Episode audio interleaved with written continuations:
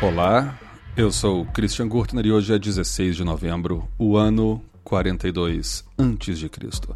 Nasce Tibério, imperador romano, segundo imperador romano. Ele sucedeu Otaviano, que sucedeu Júlio César.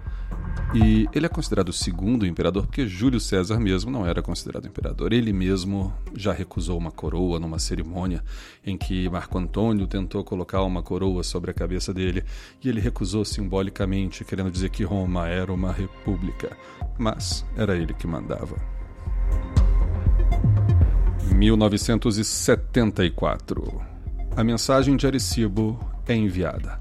A mensagem de Arecibo foi uma mensagem codificada em rádio que foi enviada para grande aglomerado globular de Hércules, que fica mais ou menos a 25 mil anos-luz aqui da Terra.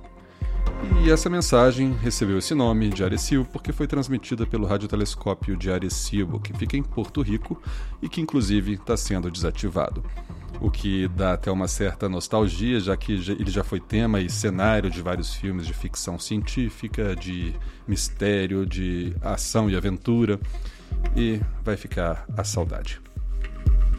A mensagem de Arecibo continha informações superficiais sobre nosso planeta, sobre nós, querendo mostrar que foi uma civilização inteligente que mandou essa mensagem, caso uma outra civilização inteligente a recebesse.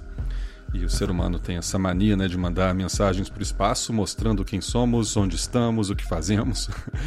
É, a de Arecibo até que foi superficial, mas uma outra mensagem que foi no disco dourado na Voyager, que inclusive saiu do sistema solar.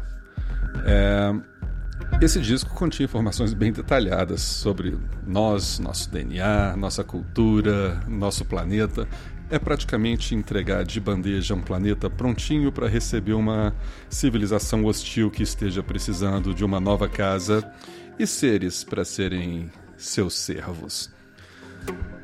Mas, teorias da conspiração à parte, podem ficar tranquilos, porque se o problema é ser escravizado, ser roubado, ser explorado, ser colonizado, isso a gente já faz entre nós mesmos aqui no planeta, então o que vier de fora provavelmente é lucro. Eu sou Christian Gurtner, todas as manhãs aqui com vocês, e esse é o Pretérito, o seu jornal de notícias do passado. Até amanhã.